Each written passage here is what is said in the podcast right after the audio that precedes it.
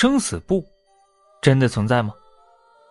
二零零六年的时候，湖南一男子竟发现写有自己姓名的生死簿纸上有很多的名字，其中大多数已经去世了，为何自己的名字也在纸上呢？难道是自己命不久矣？事情真相是什么样的呢？周敏芳啊，是湖南宁乡县西乡村的人，平时的工作就是种地。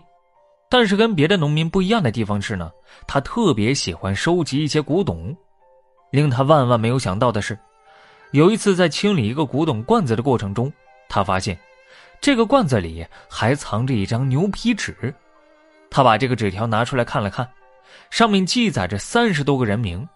让他心头一惊的是，自己的名字竟赫然在列。更值得人注意的是，这三十多个人。除了他，全部都已经去世了。周敏芳的心顿时提到嗓子眼儿，难道传说中的生死簿真的存在？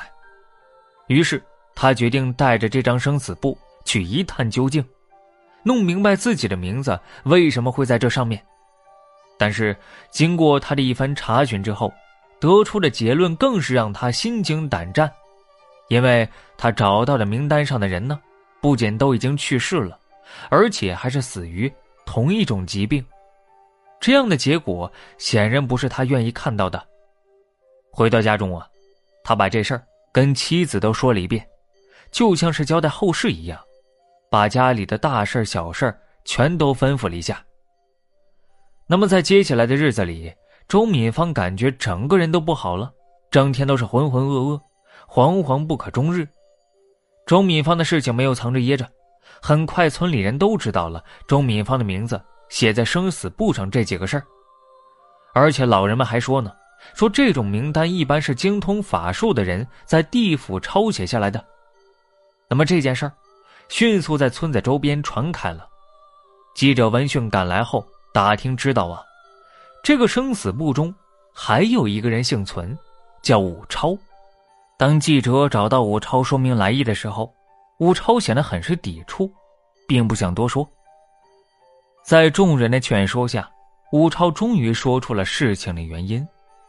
原来呀，武超的家族患有一种很奇怪的遗传病，长到四十多岁左右就会突然四肢僵硬、口齿不清，然后神志模糊，走向死亡。他在四处寻医无果之后。想到把所有的跟他有血缘关系的人的名字都写出来，好记录他们的身体状况，看看能不能寻到一些蛛丝马迹，看看能不能寻找出一些规律，然后好避免这种遗传病。可是周敏放在心中疑惑，心想：关键我跟你们都不认识啊，为什么我的名字也会出现在名单上呢？吴超解释说，他的奶奶跟周敏芳的外婆是堂姐妹。所以想着多少沾点血缘关系，这才写了他的名字。这本来就是自己记录一下，谁曾想这条纸条啊，被调皮的孩子塞进了罐子里，这才闹出这个事儿。这死亡名单虽然是一场乌龙事件，可是也确实给周敏芳带来不小的心理负担。后来，周敏芳被带去医院做检查，结果证明周敏芳并没有遗传他们的怪病。他的心里一块大石头啊，也算是落了地了。